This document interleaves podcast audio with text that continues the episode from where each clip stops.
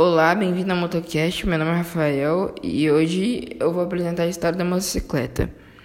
No ano de 1885 foi o ano em que o alemão Gottlieb Daimler, com auxílio de Wilhelm Maybach, instalou, instalou um motor a gasolina de um cilindro em uma bicicleta de madeira adaptada com o objetivo de testar a praticidade do novo propulsor. Foi aí que nasceu a primeira motocicleta com motor de combustão, combustão interna.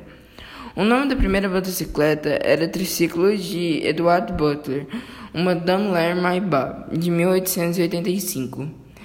Ela serve, além de transporte, como veículo militar, de la lazer, utilitária e para deportos.